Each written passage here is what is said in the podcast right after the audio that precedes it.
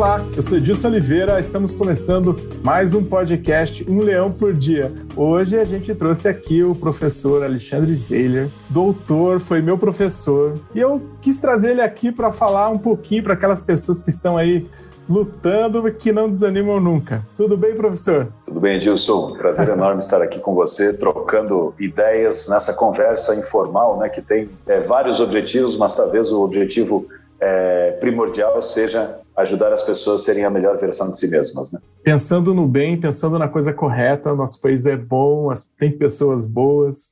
Eu acho que a gente pode unir as nossas forças para ajudar pessoas que às vezes estão passando uma grande dificuldade. Eu queria que você falasse um pouquinho sobre o professor Alexandre, sobre a formação, sobre esse doutorado, sobre o tema, um pouquinho sobre a carreira. O professor Alexandre é um entusiasta da educação. Né? Eu trabalho com, com educação desde o ano 2000. Estou há, há 20 anos na ESIC Internacional, que é uma escola de negócios que com berço europeu e atuação na China, Estados Unidos. E no ano 2000 eles tomaram uma importante decisão de abrir um campus próprio aqui no Brasil.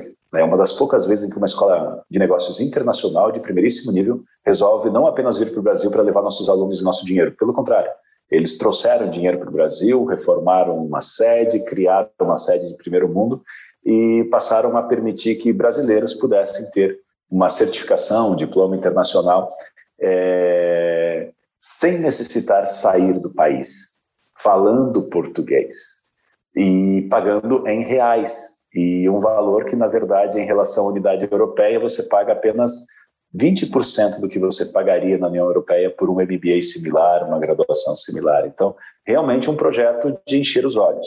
Na época eu estava em São Paulo é, e quando soube do projeto achei muito interessante e foi um prazer se engajar nesse projeto. E vim com a ideia de passar um período, contribuir durante um período, mas lá se vão 20 anos e, e a educação a gente brinca, né? Ela é uma uma cachaça que você bebe e você nunca mais quer largar dela, né? Ainda que dentro de ambientes educacionais não se possa consumir álcool, é apenas uma figura de linguagem, mas vamos lá. É, mas a minha formação é bastante eclética disso. É, eu tenho uma graduação em filosofia. É, e aí as pessoas dizem, poxa vida, filosofia, então você é filósofo? Não, não, não. Só fiz a graduação porque na época eu não tinha certeza de, do que eu queria fazer no futuro.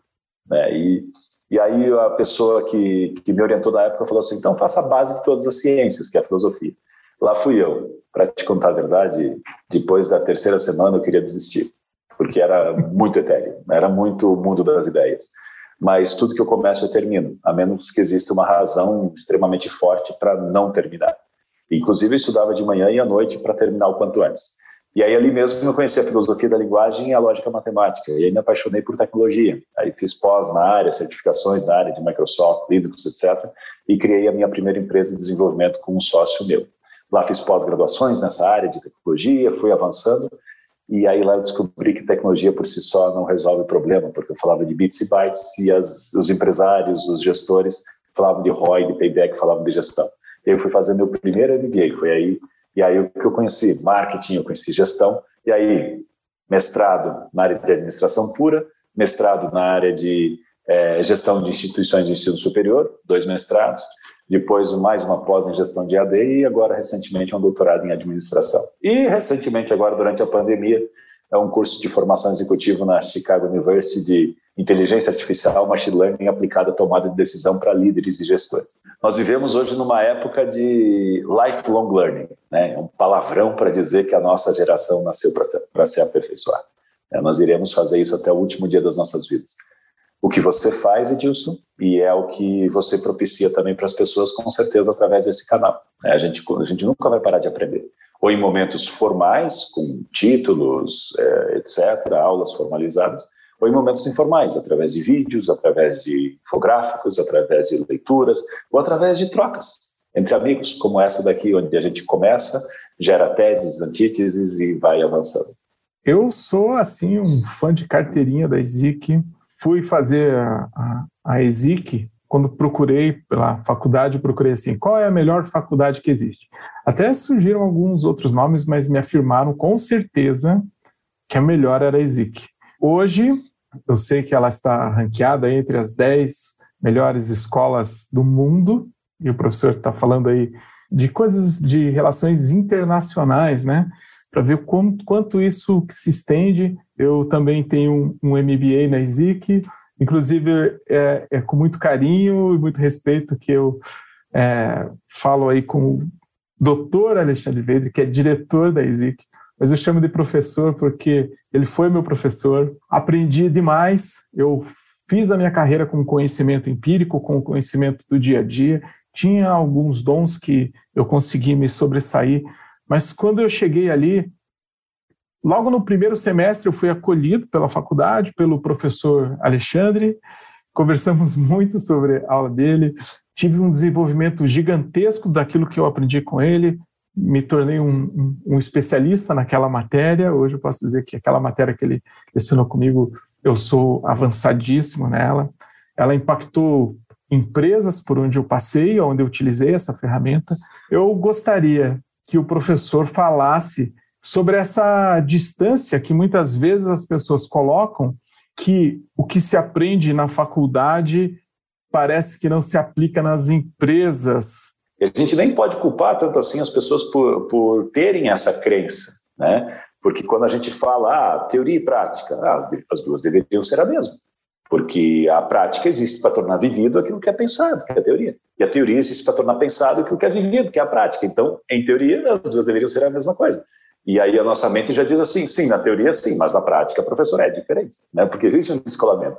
Né? E aí, infelizmente, a gente olha para isso e a gente descobre que a maior parte das instituições de ensino superior, infelizmente, elas é, se debruçam apenas sobre a teoria. A maneira de vencer isso justamente é em escolas de negócio. Né? E por isso que eu recomendo para as pessoas, né? busquem escolas de negócio, porque lá existe sinergia entre teoria e prática, mas escolas de negócio de verdade, não apenas aquelas que têm o nome de escolas de negócio. Né? E aí uma das coisas que você já começa a farejar é o seguinte, poxa vida, né? É, os professores que estão lá, eles são apenas mestres ou doutores ou eles têm vivência prática, eles são consultores na área de verdade? Quantas empresas que eles já trabalharam, quantas empresas eles já quebraram, quantas empresas eles já ressuscitaram ao longo desse período. Eles são empresários ou não são empresários? Né? Eu sou diretor de uma escola de negócios, mas para poder sentar nessa cadeira aqui eu tenho duas empresas. Não que o doutorado e o mestrado sejam coisas ruins, mas eles são extremamente focados em teoria. E aí, né, é, existem pessoas que chegam num momento tal que fazem aquilo que você falou tão bem assim, disso, que, e que às vezes chega a ser triste, né? é justamente descrer da importância de estudar. É, e aí começam a citar, ó, fulano, fulano, curiosamente se tornou milionário, não tem nem segundo grau. Beltrano nunca nem fez faculdade e se fez, o, o famoso self-made, né? Ele se fez por conta própria.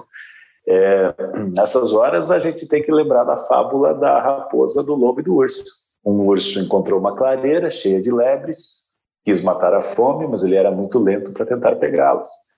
E aí, como ele não deu certo, se cansou, foi descansar um pouco, adormeceu embaixo de uma árvore. Quando ele acordou, estava passando um lobo e uma raposa. E ele, na hora, teve um estalo. Falou assim: Olha, ei, lobo e raposa, vamos. Eu encontrei um lugar que tem lebre pra caramba. Vocês devem estar com fome. Se nós fizermos uma sociedade, nós três conseguimos caçar lebres.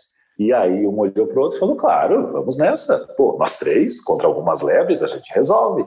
E começaram a caçada. Depois de umas quatro horas, cansados já, o, o saldo era seis lebres caçadas, ou seja, obtiveram sucesso.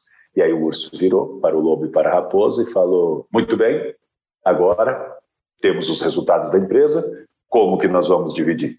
E aí, obviamente, o lobo olhou, assumiu a palavra e falou assim: ora, urso, é óbvio, nós somos três, são seis lebres, dois para cada um. E nesse instante, o urso olhou para ele, ergueu a sua pata e com uma única patada o matou e o devorou no instante seguinte. E aí já virou para a raposa e falou assim: Então, raposa, como é que nós vamos dividir? E aí a raposa falou: É óbvio, nós somos dois, são seis lebres, as seis lebres são para você. E já empurrando com a patinha, falando assim: Ó, eu, inclusive, eu detesto lebre fica tudo para você. E já foi virando e indo em direção à mata. E aí, antes que ela mergulhasse dentro da mata, o urso interpelou ela uma última vez e falou assim: Ô raposa, antes de você ir embora, só me conta, como foi que você ficou tão sábia? E aí a raposa falou: É óbvio, senhor urso, eu aprendi como lobo. Dali vem algumas lições. A primeira delas talvez seja jamais faça sociedade com ursos, né? Mas, ah, ou seja, faça sociedade com alguém do seu tamanho, porque senão o resultado não pode ser muito bom. Mas talvez a principal é, lição seja uma resposta justamente para as pessoas que têm essa crença. Eu não vou dizer que ela é de toda equivocada, mas ela se equivocou ao longo do tempo e talvez ela não sirva para escolas de negócio. Talvez ela sirva para algum tipo de instituição de ensino superior. E eu, eu não vou dizer que essa pessoa está equivocada, porque talvez a experiência dela mostrou isso para ela. Mas eu digo que em escolas de negócio é diferente. E aí, justamente essa fábula, ela diz isso. Nessa vida, eu como profissional, eu posso ser o lobo e posso ser a raposa. O lobo aprendeu a lição? Aprendeu, mas da pior maneira possível, sentindo ela na própria pele. Né? E a raposa não, ela aprendeu com os erros do lobo. Então dizem que o sucesso não é não cometer erros. O sucesso é cometer apenas erros novos.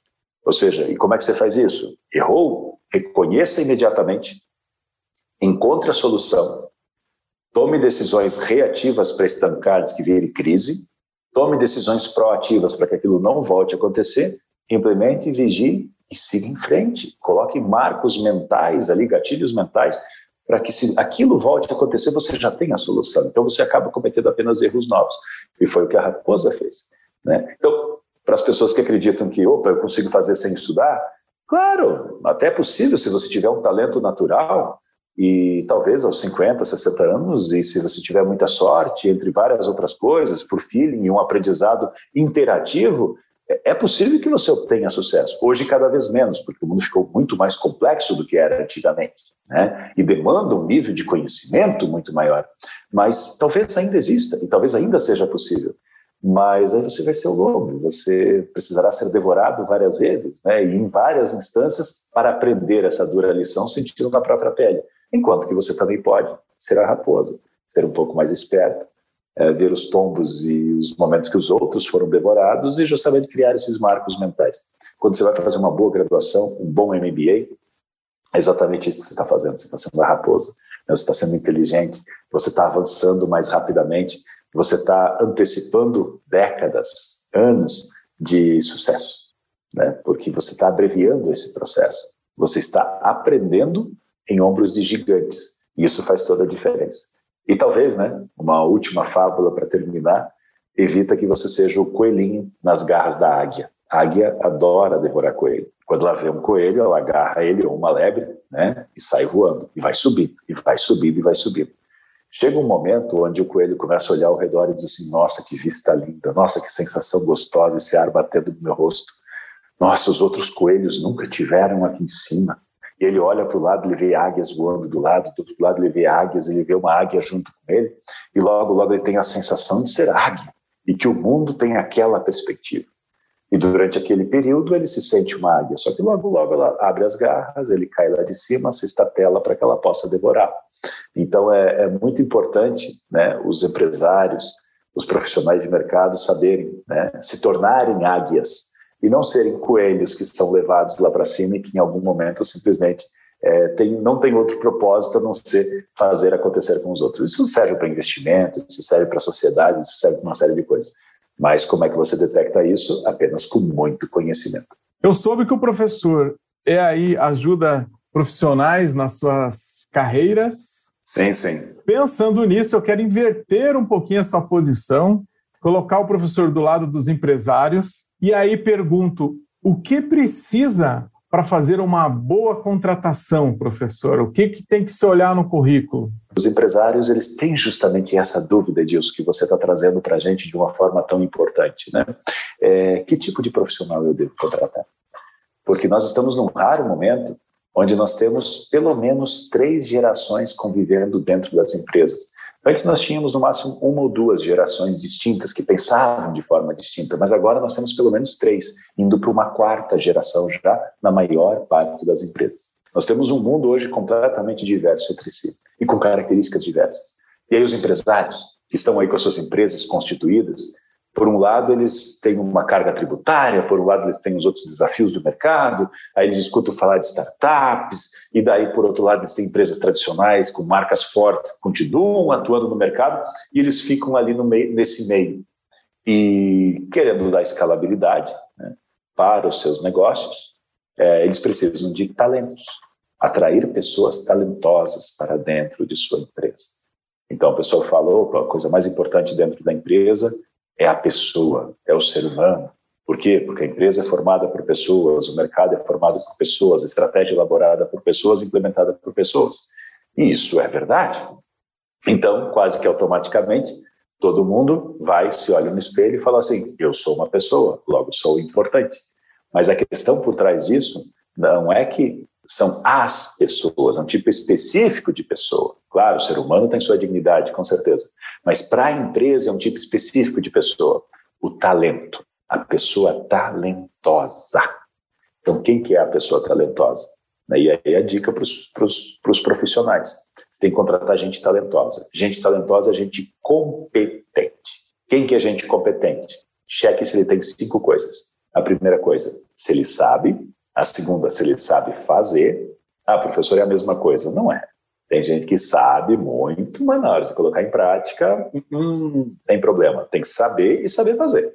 Terceira, querer fazer. Porque tem gente que sabe, sabe fazer, mas só quer de vez em quando. E dentro de uma empresa você precisa que ele queira. Né? Além disso, cultura. O que é cultura? Aderência daquilo que está dentro da cultura pessoal dele, adaptabilidade tem que ser convergente com a cultura da organização da empresa. Pega um cara de uma transnacional e coloca numa startup, num coworking. Ele se sente mais deslocado que qualquer outra coisa. Pega o cara do, do coworking e joga ele dentro de uma transnacional, onde é está tudo parametrizado, inclusive com manual de procedimentos. Ele se sente pior que cachorro que caiu de mudança. Né? Então, a cultura interna dele tem que ser aderente com a cultura da organização, porque senão põe a perder todas essas três coisas anteriores. E questões éticas e morais. De nada adianta você ter alguém que sabe muito, sabe fazer, trabalha que não condenado, mas infelizmente você não pode dar as costas para essa pessoa, porque infelizmente ela não é confiável. Alguém que não é confiável, você não é competente, não adianta. Né? O mundo não é dos espertos. A médio e longo prazo nunca dá certo. As pessoas até podem enganar uma, algumas pessoas durante algum tempo, mas não todo mundo o tempo inteiro. E aí, infelizmente, a queda é do precipício. Não tem como resolver, porque confiança é que nem cristal. Trincado, esqueça. Né? Então, questão cultural. E, por fim, linguagem. O que é linguagem? Linguagem significa não apenas que você tem habilidade, boas habilidades de relacionamento interpessoal, que você é comunicativo, entre várias outras coisas, mas que você tem alta capacidade de aprendizagem. Por quê? Porque a transformação é constante. Então, se você não tem alta capacidade de aprendizagem, de aprender coisas novas, né, e inovar o seu processo, e se reinventar o tempo inteiro, e se lapidar o tempo inteiro, e se reinventar o tempo inteiro, infelizmente você se perde. Então, opa, linguagem, aprender, mas também disponibilidade para repassar isso para os outros. De nada adianta numa equipe de 10 você ter um cara que é o craque. Você precisa que ele repasse esse conhecimento, esteja disposto, não guarde essa informação como poder, porque você precisa de 10 craques. Foi por isso que a gente perdeu de 7 a 1 na Copa do Mundo, né? porque nós tínhamos craques e se nós colocássemos individualmente cada um dos nossos jogadores comparados com o seu análogo alemão, né, nós éramos melhores. Cada, cada zagueiro nosso era melhor do que cada zagueiro alemão. Cada atacante nosso era, era melhor do que cada atacante alemão. Mas o único problema é que nós tínhamos é, um aglomerado de craques e eles tinham um time.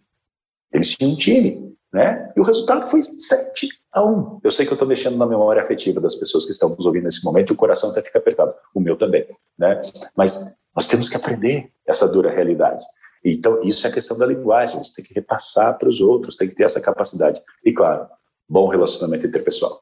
Às vezes eu até brinco, né? Existem algumas pessoas que nasceram com uma anomalia genética nascer com uma patinha no lugar da língua, não consegue falar sem dar patada nas outras pessoas, né? Isso é um problema seríssimo, né? O bom relacionamento interpessoal, ele é, ele é fundamental para que você tenha equipes de alta performance, né? Então, saber, saber fazer, querer fazer, cultura, ética, moral, entre outras coisas, e a questão da linguagem. Porque tem gente que sabe muito, trabalha, é ético, etc., mas infelizmente tem que botar ele num quartinho para trabalhar sozinho, porque ele não tem condição de trabalhar com as outras pessoas. E isso é perigoso. Né? Ah, não, mas ele é um talento, ele é fora da curva, eu não posso perdê-lo.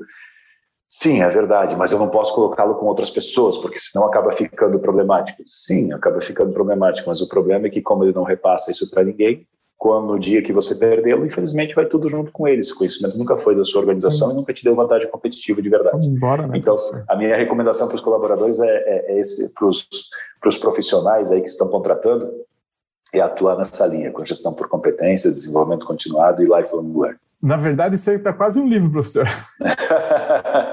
vamos eu, escrever junto. Vamos. É, eu, eu tenho andado aí por algumas pequenas aí, empresas, microempresas, médias empresas. Eu tenho ouvido muito sobre contratar por habilidades né, e demitir por comportamento. Como escapar dessa situação? Aí a fórmula ela acopla nisso que você acabou de falar, uh, Edilson. É, contrate caráter e desenvolva as competências. Essa, essa é a recomendação, porque mudar o caráter de alguém é algo complexo, difícil. A história da pessoa, as propensões da pessoa, não quer dizer que seja impossível, não, por favor. Eu não sou tão inatista, determinista dizer que isso é impossível. Mas o trabalho é muito mais complexo. Então, entre uma pessoa que tem todas as competências, mas tem sérios desvios de caráter, e uma pessoa que tem o início das competências e das habilidades demandadas, porém de caráter, né, propensão, força de vontade, ela sobra, contrate esse segundo e não o primeiro, né? Porque muito provavelmente é aquele aquele extremamente competente, mas com problemas de caráter, ainda que sejam pequenos, ele coloca a perder a sua empresa e a sua organização. E isso ou, ou internamente, ou com as suas equipes, ou com os seus colaboradores, ou isso, isso em algum momento vai acontecer. Quais os erros, professor, na hora da contratação? Quais os principais o professor tem acompanhado neste momento, assim, porque houve uma alteração no formato de tudo, é home office, é o, às vezes o funcionário que trabalhava bem de uma maneira não trabalha bem da outra e às vezes precisa equipar melhor, ser, fortalecer o time. O que tem acontecido aí? Quais são os maiores erros na hora da contratação? O maior erro talvez seja justamente né, não contratar o caráter, né, se deixar levar por aparência, se deixar levar por, por algumas situações. Então, quando você vai contratar por competências, você vai ter que fazer uma série de filtros com as pessoas para garantir que esses cinco recursos de competência estejam aí. Você não vai analisar só currículo, você vai fazer testes, você vai fazer dinâmicas, você vai investigar as redes sociais daquela pessoa, porque na entrevista ela vai te dizer né, que ela tem N pontos positivos e defeitos, provavelmente só dois. O primeiro deles é ser perfeccionista e o outro deles é ansioso por resultados e não conseguir dormir por resultados. Né? Então todo mundo é perfeito nessas horas. Mas é, é óbvio, né? ele diz para você que é perfeccionista, que ele adora se desenvolver, entre outras coisas. Daí você entra nas redes sociais dele, não aparece uma única foto dele se desenvolvendo. O último curso que ele fez foi há 10 anos atrás. Né, e só aparece ele lá com um copo de chopp na mão. E as comunidades dele são odeio segunda-feira e hashtag sextou. É, nada contra, pelo amor de Deus, a nossa vida tem que ser completa, claro que tem que ser completa, não, não é só trabalhar, temos que ter nossas dimensões emocionais, psíquicas, família, tudo isso, isso é extremamente importante. Né? Não podemos nos mensurar apenas por, por questões financeiras, entre outras coisas. Mas é primordial, não podemos esquecer que isso precisa acontecer. Então, primeiramente, né, contratar do jeito certo. Né? Contrate do jeito certo com este foco. E valorizar quem realmente é talentoso na sua empresa. Porque tem que aprender quem é caro e quem é barato na sua empresa. As pessoas só fazem a conta do ponto de vista de cifrão. Né? E o cifrão no salário. Né? Então, é, e até coloca aí para gente, Edilson. É, qual é o cara que é mais caro para a empresa? O cara que ganha mil reais ou o cara que ganha 25 mil reais? Automaticamente, a maior parte dos empresários vai dizer assim: não, o cara que ganha 25 mil reais é o cara mais caro para a empresa.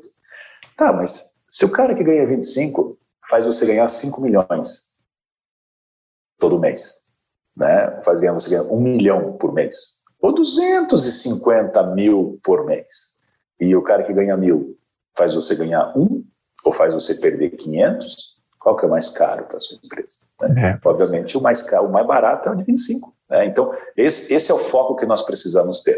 E, e, ter. e ter essa noção da produtividade e a noção da inovação, do quanto que agrega valor. Né? Ah, poxa vida, o cara, o cara faz em minutos, ele fica olhando para o teto. Tá, eu não estou pagando ele somente por resultado que ele deu em minutos. Então, não, se ele conseguiu fazer em minutos o que o outro leva um dia inteiro para fazer, é porque ele se preparou, se desenvolveu. E se ele conseguiu fazer em minutos, tem que remunerar ele pelos anos de estudo, pela performance pelos resultados. Não é pelo tempo que ele ficou ali sentadinho olhando para a tela. Aliás, a pandemia ela escancarou essa situação, né? Porque muitos gestores caíram do cavalo. Eles faziam a gestão à moda antiga, né? eu chamo assim a gestão do binóculo. Né? Olhou, o cara está sentado, está na mesa dele, está parecendo ocupado, maravilha, esse cara chega antes, vai embora depois que todo mundo, e sempre está lá, ele é modelo no que ele faz, beleza, e o outro cara ali às vezes parece estar distraído, etc.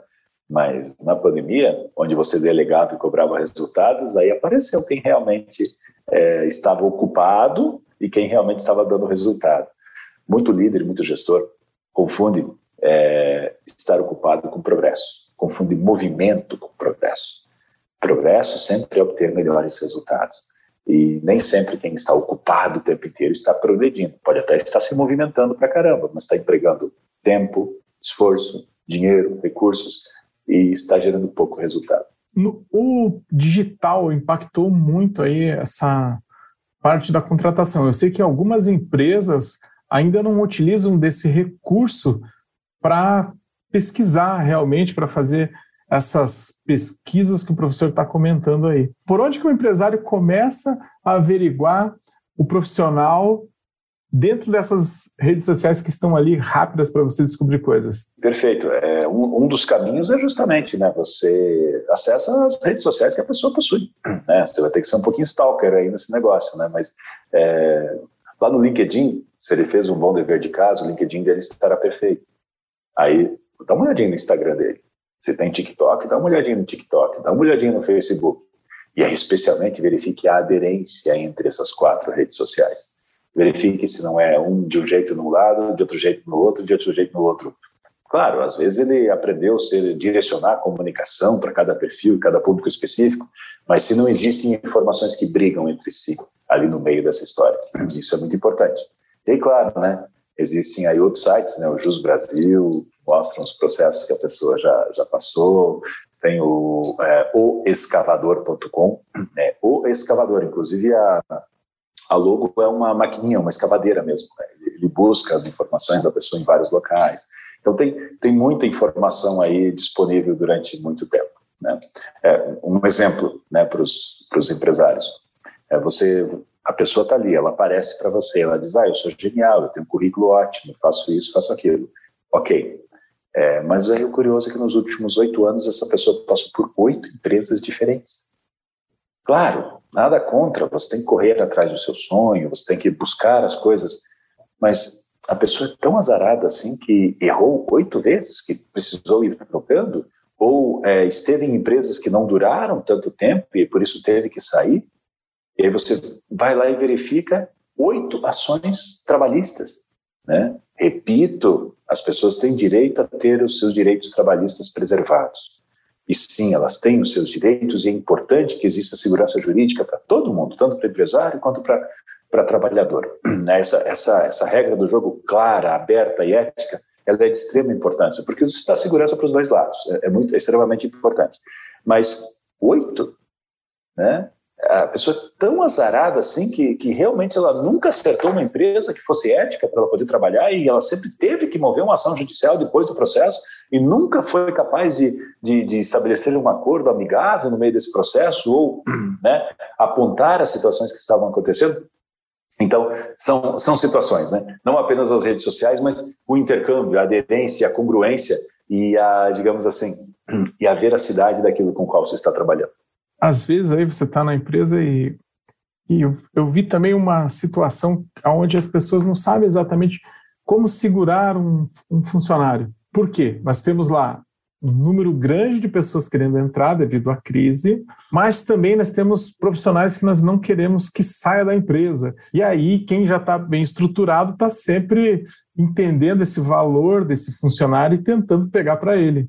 O que o empresário o micro e o pequeno empresário pode oferecer para um profissional que está ali trabalhando, continuar com ele? É, a, ainda bem que você colocou isso, porque o home office ele escancarou uma situação. Né? Hoje a concorrência ela não é mais apenas pelo cliente, pelos produtos e serviços que você quer vender. Hoje a concorrência também é pelos talentos.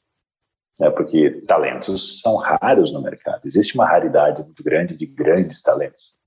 E, e aí o home office, ele escancarou essa situação. Né? Hoje você pode trabalhar para uma empresa da África do Sul, pode trabalhar para uma empresa alemã, você pode trabalhar para uma empresa francesa, norte-americana, sem sair do país. Então, o empresário hoje, ele não tem mais é, apenas empresas locais na sua área de abrangência geográfica concorrendo pelos talentos que estão dentro daquele ambiente. É, a tecnologia ela impactou até o próprio RH, né, até o mercado de talentos que existem aí. Né? Então, os headhunters, né, os caçadores de cabeças, né, de mentes brilhantes, de talentos, eles têm um trabalho bastante difícil, as empresas têm um trabalho bastante difícil. E o que eu diria para as empresas, justamente, é para elas é, terem um jogo claro com os seus colaboradores, né? É, e, e, terem, e, e, serem muito honestas né, com os seus colaboradores. Oferecerem né, tanta participação nos lucros, é, deixarem as pessoas saberem que quanto mais a empresa crescer, né, mais as empresas crescerão junto com elas, porque quando você percebe que você está num barco que é vencedor, e que cada remada sua realmente importa e é reconhecida. E se, graças a isso, vocês poderão trocar por um barco maior, e nesse barco maior você terá um, lo um local de honra, de acordo com a performance e os resultados que você obteve, que existe justiça dentro desse processo e clareza dentro desse processo, normalmente as pessoas talentosas e éticas elas tendem a ficar, elas tendem a comprar essa briga, elas tendem a se engajar. Eu conheci recentemente um casal que, de, que veio fazer aqui é, um dos nossos MBAs. É, se não me engano, você fez o de gestão de projetos, né, Edilson? Gestão o, de projetos. O, casal que esteve aqui conosco o MBA executivo de gestão de projetos, um MBAzaço de 600 horas, padrão internacional, PMI na veia, fabuloso MBA que você fez. E tem um outro MBA de grande porte aqui também, que é, que é o MBA de gestão empresarial, MBA executivo de gestão empresarial. E mais tarde eles também derivaram e fizeram o nosso MBA, é, que é uma parte na China e uma parte nos Estados Unidos. É, mas eles é, têm uma rede de alimentação, de restaurantes e cozinhas industriais.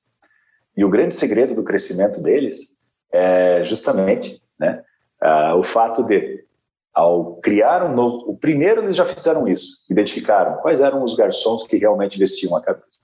E nesses garçons eles chegaram e disseram: olha, eu pretendo comprar mais um daqui a quatro meses. E o, o que, aquele de vocês que tiver a melhor performance será o meu gerente daquele novo. Né? E, inclusive, vai ganhar parte da sociedade. Né? Poxa vida, aí o cara está comprometido com a pele, está comprometido com tudo. Né? E assim eles cresceram quase 12 restaurantes em ano e meio. Né? E aí já assumiram cozinhas industriais, além do B2C foram para o B2B. Né? E foram ampliando, e sempre com essa técnica, sempre com essa técnica. Isso, daí a pessoa, ela, ela busca conhecimento, ela busca desenvolvimento.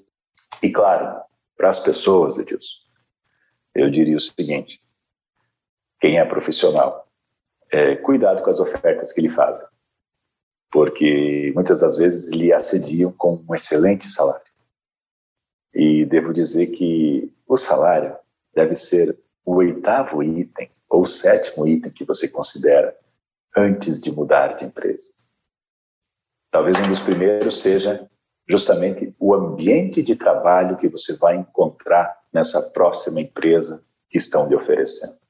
Se é um ambiente insalubre, e muitas empresas hoje estão doentes por dentro, porque as pessoas não duram muito tempo, fuja daquilo. Fica, fica o recado não apenas para os empresários, mas também para os talentos que estão nos ouvindo aí.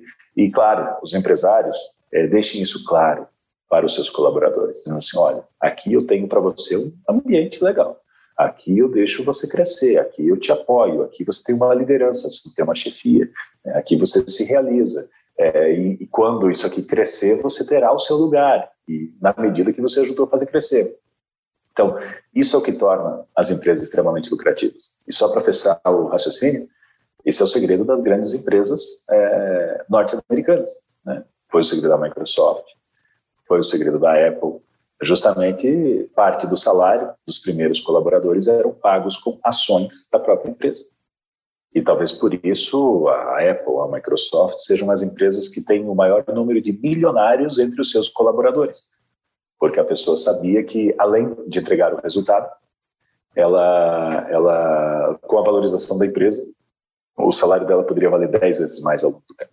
Professor, dá aula em várias instituições, diretor da ESIC, é empresário, tem assim um acúmulo de conhecimento muito grande, mas é uma pessoa como todos nós. Eu gostaria que o professor falasse sobre o dia que o professor teve que enfrentar um leão. Ah, eu acredito que é, os leões eles surgem todo santo dia, né? Eu até brinco, né? Antigamente a gente falava, né? Opa, se a vida estava muito dura, a gente tinha aquela expressão, né? Tô matando um leão por dia. É uma expressão que a gente tem para dizer que as coisas estão duras. É, hoje eu até falo assim, é, bons tempos aqueles em que a gente matava um leão por dia, porque depois do quarto, quinto leão, a gente se especializa no leão e daí a coisa começa a ficar mais fácil. Né? A prática leva à perfeição. É, hoje em dia a gente está gerenciando o zoológico. Os bichos eles se multiplicaram né? e, e cada um com as suas particularidades. E eu já estive lecionando para nossos amigos da América Latina. Eu lembro muito bem que o empresário lhe ergueu a mão e falou assim: "Sí, professor, é verdade. Matar o leão a vezes se torna fácil. Depois do segundo, terceiro, quarto leão, te especializas e mata o leão. Não há nenhum problema tão grande. Pero creio que o mais difícil hoje é desviar de las antas e aí, quando a gente para para pensar, né, diz assim, tá, matar um leão não é tão complicado, pior é desviar das antas, né, segundo a expressão dele, né? É, querendo ou não, a gente tem todo tipo de desafio. Tem todo tipo de desafio. É, talvez é, a angústia e a ansiedade devam ser tiradas do nosso dia a dia. Claro que isso é mais fácil de falar do que de fazer. Né? Todo mundo acorda de madrugada com as suas preocupações em vários momentos da vida.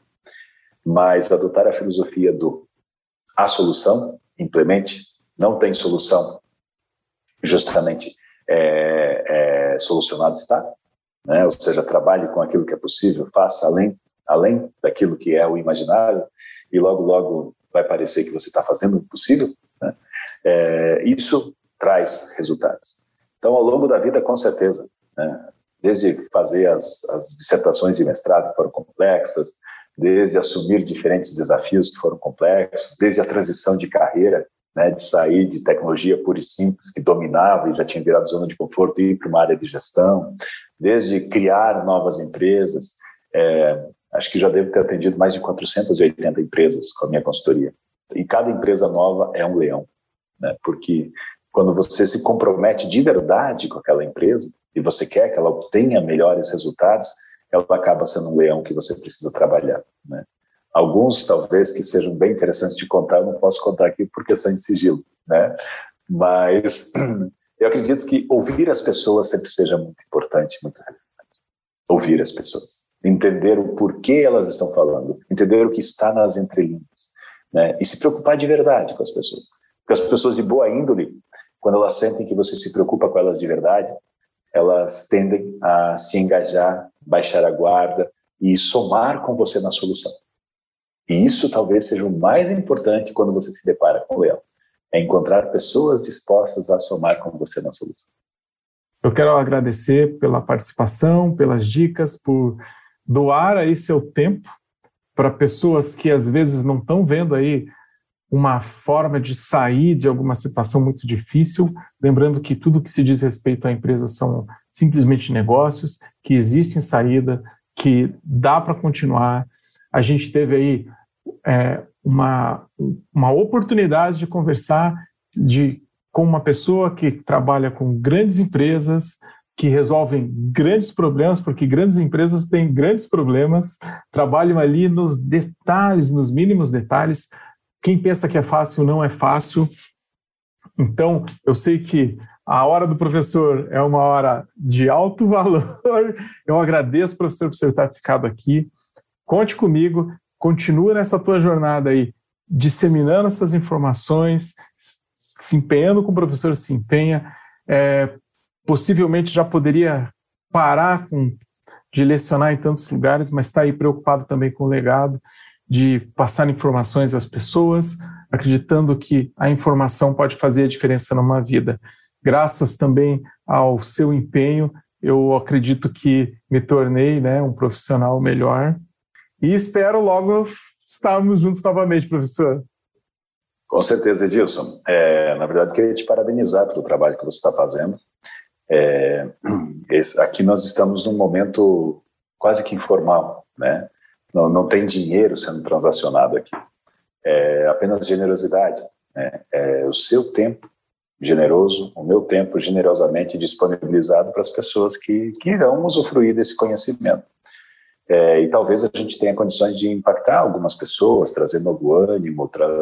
talvez a pessoa ela esteja apenas a 50 metros do cume da montanha, mas ela já esteja tão cansada e ela está pretendendo descer ou parar por aí mesmo. E talvez ao ouvir novas técnicas, ao ouvir é, as, essas novas possibilidades, ela redobre o ânimo e dê os passos finais. Né? E, e avance, ou vá para o próximo nível e, e, não pare. Acho que talvez esse seja o maior motivo.